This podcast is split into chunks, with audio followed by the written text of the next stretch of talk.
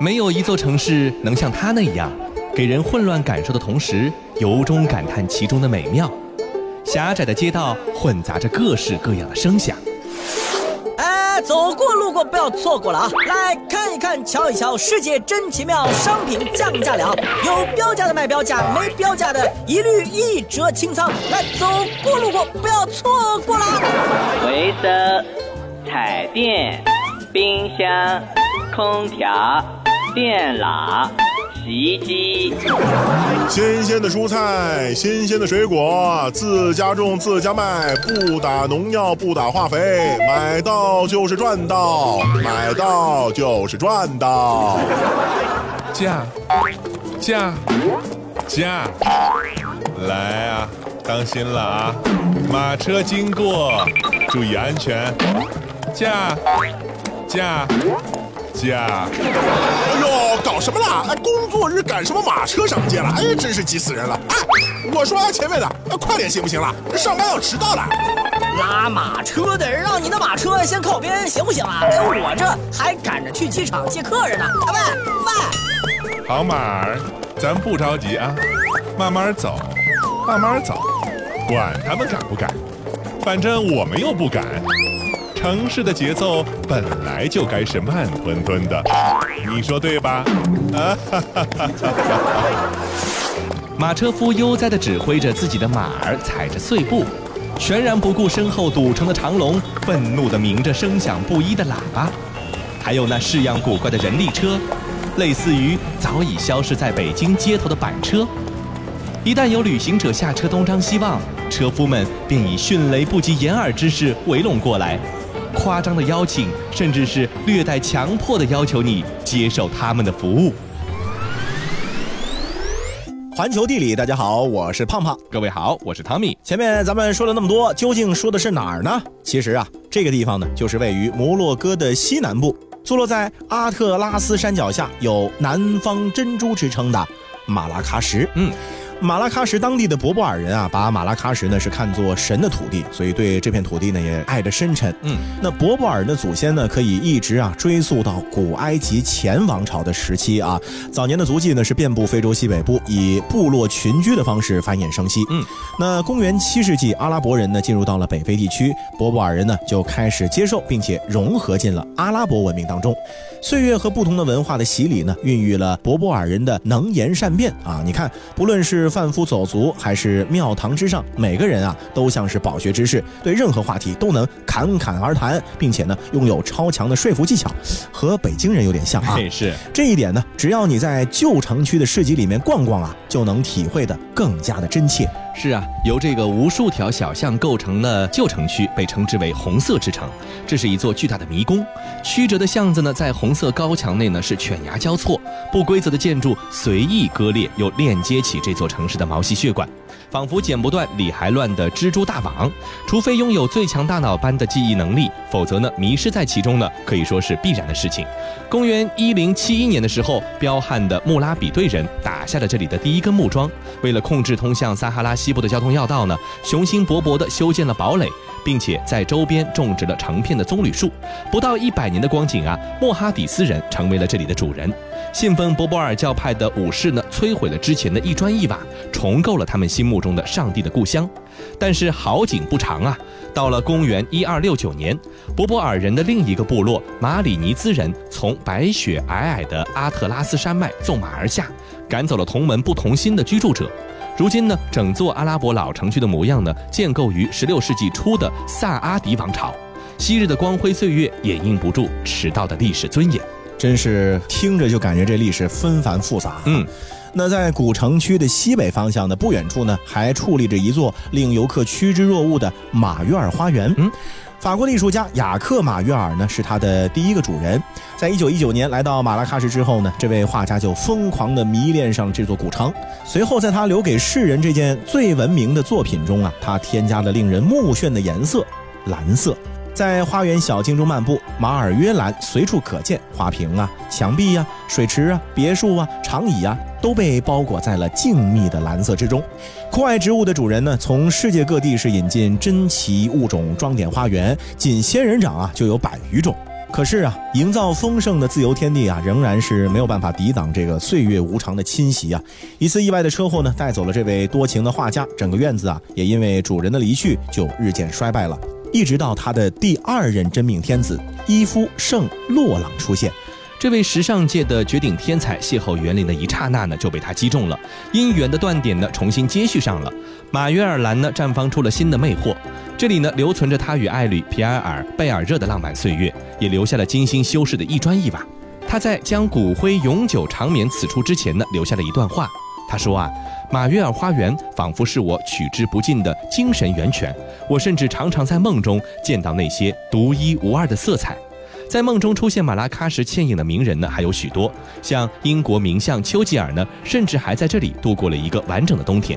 这座红色之城带给他的灵感呢，化作了一幅幅油画，留存在了丘吉尔的纪念馆里头。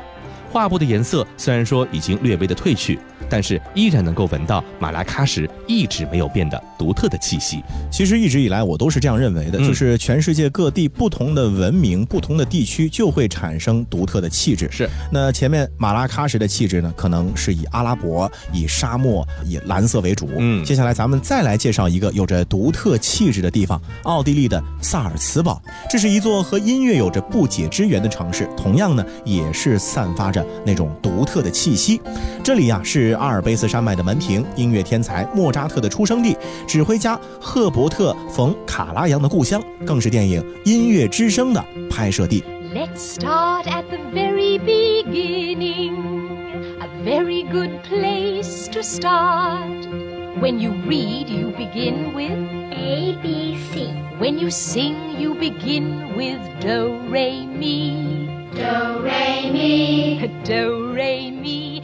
相信大家一定还记得电影里玛利亚和一群孩子们边走边唱边跳那首歌曲叫《哆瑞咪》，对吧？那么然后呢是涉街而上，来到玫瑰山丘的这样的一个情景。这个集聚了罗马雕塑、喷泉、花园、迷宫的巴洛克式的花园呢，就是萨尔茨堡的米拉贝尔宫。米拉贝尔宫最初的名字呢叫做阿尔特瑙，是始建于一六零六年的宫殿。这个呢是当时的大主教呢为自己的情人所建造的。一六一二年，随着大主教被免职并且关押，他的继任者呢为了掩盖这一段有损宗教形象的极不光彩的事情，就将阿尔特瑙呢改名改成了米拉贝尔宫。一八一八年的四月三十号的一场大火呢是严重的损坏了米拉贝尔宫，唯一留下来的呢是通向花园的大理石楼梯和大理石的大厅，也是这座晚期文艺复兴风格的宫殿最大的一个特点。楼梯的回旋扶手上有二十二个快乐的小天使滑上滑下，淘气地赤裸着小身子。经过修复之后呢，这里成为了萨尔茨堡市政厅，大厅呢也成为了世界上最美丽、最浪漫的婚礼大厅之一。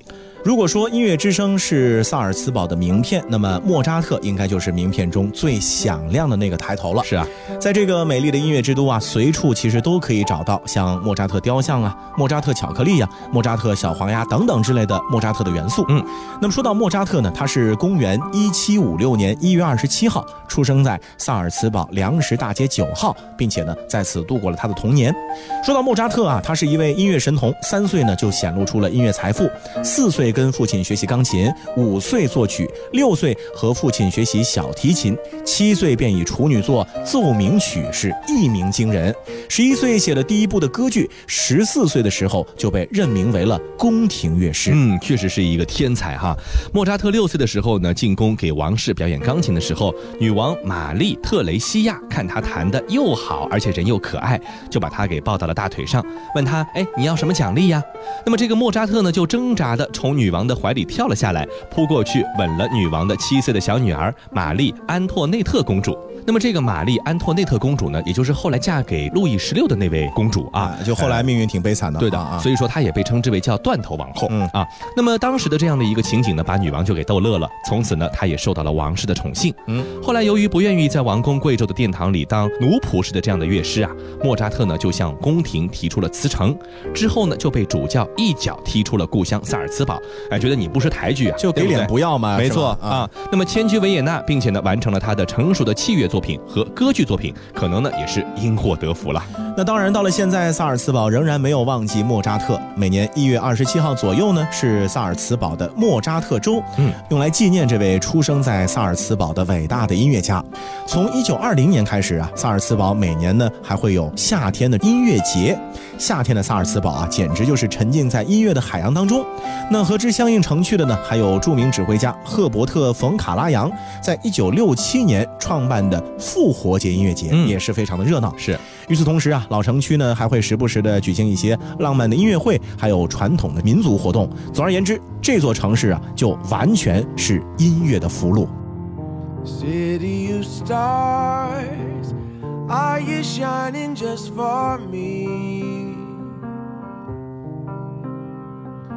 City of stars, there's so much that I can't see.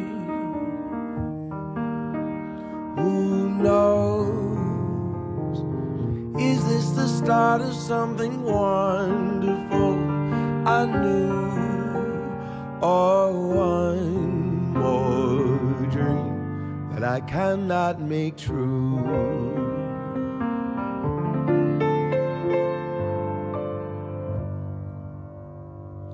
Barefoot, she smiled and leapt without looking and tumbled into the sand.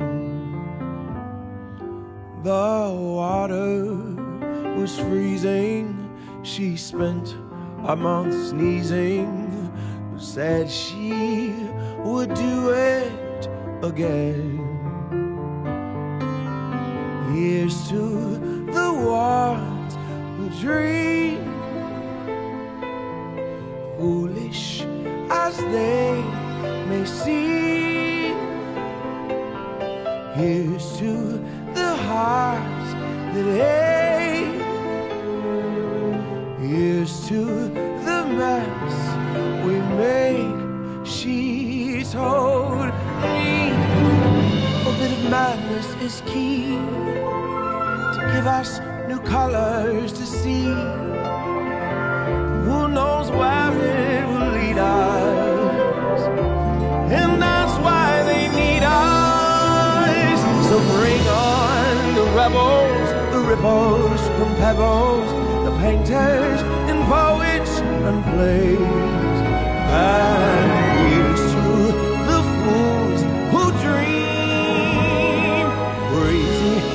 they may seem. Oh, here's to the hearts that break.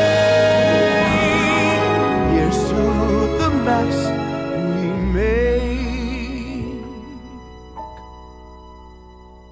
City of stars, are you shining just for me? Oh, city of stars, you never shine so brightly.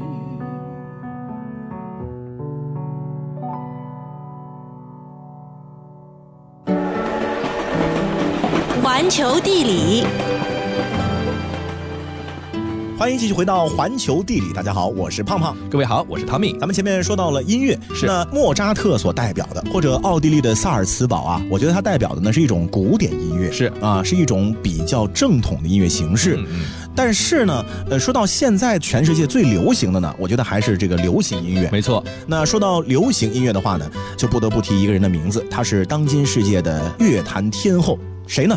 蕾哈娜。嗯，即便你没有听说过这个名字，但是他的歌你一定听过。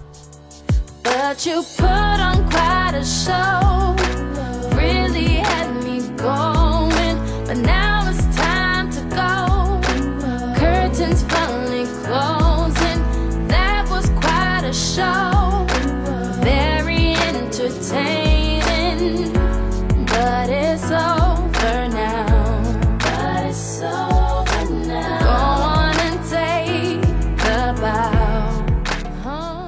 今天我们不说蕾哈娜，而是要带你去她的故乡巴巴多斯，走一走看一看，因为这个位于加勒比海要用放大镜才能找到的小岛国和中国最近实现了互免签证待遇。嗯，那巴巴多斯呢是属于英联邦的一个国家，名义上的国家元首呢就是英国女王。那么一直以来呢，这个小国呢是颇受欧美富人们的青睐的，加上地理位置很优越呢，就被称之为美国明星的后花园，因为美国过去很近啊，对吧？那么特别是在复活节或者圣诞节假期期间呢，说不定你在沙滩上晒着太阳，Justin Bieber 就可能在你的面前走过去了。哇，这追星的人得去看看哈。是。那除了蕾哈娜的故乡，美国明星的后花园巴巴多斯啊，还是朗姆酒的故乡。嗯，一六三七年，荷兰人彼得·布洛尔呢是把甘蔗带到了巴巴多斯，糖的种植业和制造业呢几乎同时在这里发展起来。在当时啊，糖呢是一种非常弥足珍贵的调味品，不是人人都消费得起的。嗯，那像种植园里面的奴隶呢，就只能够将制造糖精的剩余物质做成糖浆。哦，那么这个糖浆的价格呢，相对于糖来说是非常的低廉的，是大多数呢被做成了甜味的佐料，蘸蘸面包吃特别好吃。嗯嗯还有一部分呢就经过了煮沸、发酵、提炼和蒸馏，酿成了酒。那么朗姆酒的雏形啊，就是在这样的一种情况之下，在巴巴多斯诞生了。是当时的巴巴多斯的社会名流呢，是偏爱马德拉白葡萄酒和白兰地，而这种由糖浆制成的酒呢是黑色的，味道呢也比较的古怪，难以下咽，还会引发宿酒症，所以就被称为鬼见愁。那么只有囊中羞涩的奴隶和穷困潦倒的白人呢，才不得已会选择这样的一种酒。嗯，后来巴巴多斯人呢改进了朗姆酒的酿造工艺，通过向朗姆酒中兑水，并且呢将其放在大木桶中尘封，使酒的质地呢变得爽口宜人。接近十七世纪尾声的时候呢，几乎整个新大陆呢都浸泡在了朗姆酒之中。而后啊，朗姆酒呢就随着大航海时代的开启呢，开始了它对世界的征服。据说啊，当初的欧洲海员到达巴巴多斯之后呢，都会争相购买朗姆酒，来证明哎他们跨越了大西洋，来到了这个神奇的小岛国。这感觉是一种旅游纪念品、啊。哎，对，那在巴巴多斯度假最重要的一件事情呢，就是晒日光浴，嗯享受和海风、阳光的热恋。在平静的西海岸啊，拿一杯朗姆鸡尾酒畅饮一番，然后呢，在被誉为世界上最佳冲浪地点之一的东海岸，观赏由信封雕刻而成的天然的珊瑚雕塑。嗯，而在南海岸呢，是拥有着细致沙滩和暗礁保护的海洋。嗯哎呀，这个景致别提有多带劲了。是。环岛一百零一公里长的海岸线，八十英尺的海水能见度，二十一到二十七度平均的海温啊，意味着你还能在巴巴多斯体会各种丰富的水上活动，比如说参加一场四十五分钟的探险旅行。嗯，从布里奇顿的潜水港出发，坐着潜艇潜入一百五十英尺的海底，干嘛呢？去看那些异域生物。你也可以亲自潜水去观赏壮观的沉船。嗯。或者呢，坐上帆船，也可以乘坐深海的捕鱼船，去感受搏击海浪的那股劲。甚至啊，还可以骑白马，驾着大西洋海浪，做一个冲浪运动。是啊，听着就挺刺激的啊。在巴巴多斯呢，除了海岸风景呢，还有很多的热带雨林景观。巴巴多斯温和的热带气候呢，是滋养了迷人的动植物，也培育出了世界上种类最多的草木茂盛的一个花园。只需要沿着岛上的旅游线路，或者沿着小径徒步旅行，就可以观察到爱谷或者是野生动物保护区的小猴子们。另外呢，还可以在岛上的公园里进行徒步，亲近大自然。其中啊，猴面包树也是巴巴多斯的一大特色。所以说，不仅仅是在马达加斯加才能看到这样的植物。没错。最后呢，咱们照例来说一说美食。嗯，那巴巴多斯呢，是一个融合了非洲加勒比、西印度群岛和欧洲等地特点的这种综合类的美食。是。那鱼类呢，是巴巴多斯饮食的主要的材料。所谓靠山吃山，靠海吃海嘛。是。包括了像金枪鱼啊、鲨鱼啊、鲑鱼啊、鳕鱼啊、红鲷鱼啊等等，以及小虾、龙虾。蟹还有海胆等等。那么除此之外呢，飞鱼是岛上最受青睐的美食。同时，这飞鱼形象特别有意思，它也是巴巴多斯国家的一种象征。嗯，除了海鲜，巴巴多斯呢还有丰富的肉类美食，像鸡肉啊、牛肉啊、猪肉啊、火鸡呀、鸭肉呀，也是一应俱全。烹饪的方法呢，主要是油炸的、烧烤的、烘烤的、炙烤的和腌制的。另外还有很多传统的小吃可以满足大家所有对于美食的想象。是的，我觉得吧，就是喜欢海岛旅行的朋友们呢，他都有一个特点，就是喜欢在不同的岛屿之间跳来跳去。哎现在有一种新的旅行方法叫做跳岛岛，对吧？那么除了巴巴多斯以外呢，其实在各种新奇冷门的旅游目的地中呢，日本的大久野岛就是小动物爱好者们的一个乐园了。嗯，遍布的数百只野生兔子，使得这座岛屿呢成为了由兔子来主宰的一片世外桃园，因此也获得了一个别名，叫做兔岛。那么和这些毛绒可爱的小动物相伴呢，也一定是一个非常奇妙的体验。然而啊，在可爱的背后，却埋藏着一段罪恶的历史。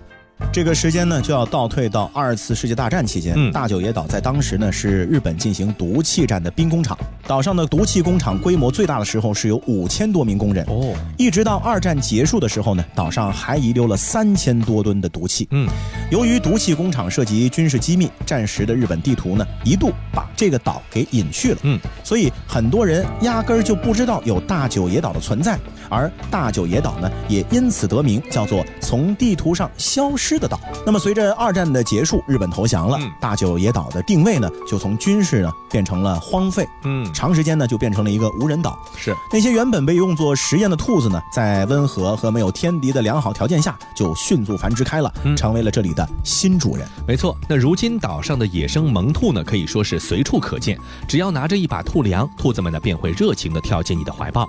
还有游客呢喜欢躺在地上，任由小兔子们在身上嬉戏玩耍，以此来亲近兔子。岛上的兔子啊，俨然已经成为了小岛的经济支柱，因为啊，它每年能够吸引大约十万游客这样的一个规模啊。那么当地人呢，也因此很重视兔子的保护，吓兔子甚至是抱走兔子都是不可以的。人们呢也不能随地乱丢纸屑和垃圾，以免兔子误食对它的健康造成影响。为了保护兔子啊，游客们呢也不能携带小狗来上岛旅行。狗万一哪天打架了对吧 啊或者开了荤腥想要吃兔是是子了啊，那不行。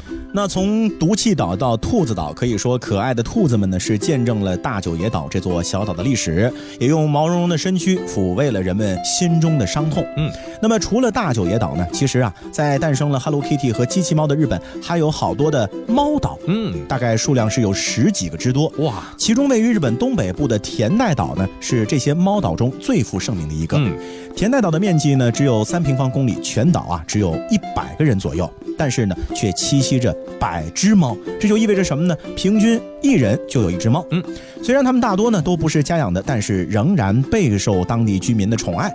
田代岛明确规定，岛上是不准饲养小狗的。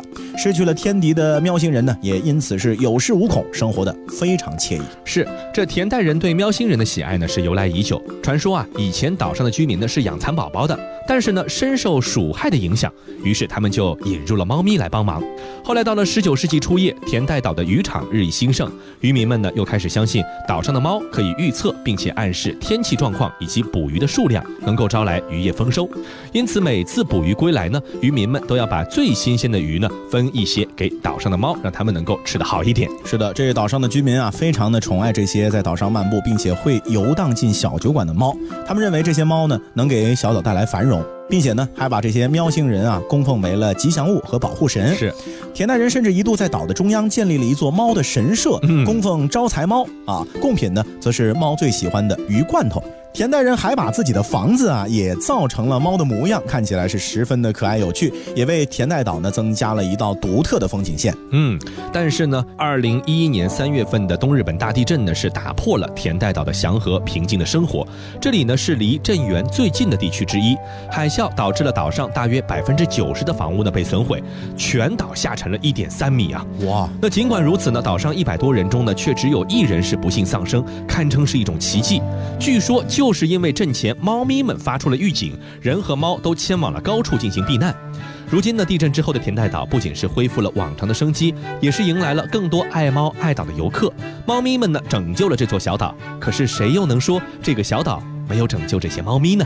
所以啊，人和自然的关系一直以来就是相互依存，是相互帮助、相互促进、相互繁荣的过程。嗯，以上就是本期节目的全部内容，感谢各位的收听，我们下期再见。记得那场音乐会的烟火还记得那个凉凉的深秋还记得人潮把你推向了我游乐园拥挤的正是时候一个夜晚坚持不睡的等候一起泡温泉奢侈的享受有一次日记里愚蠢的困惑因为你的微笑幻化成风。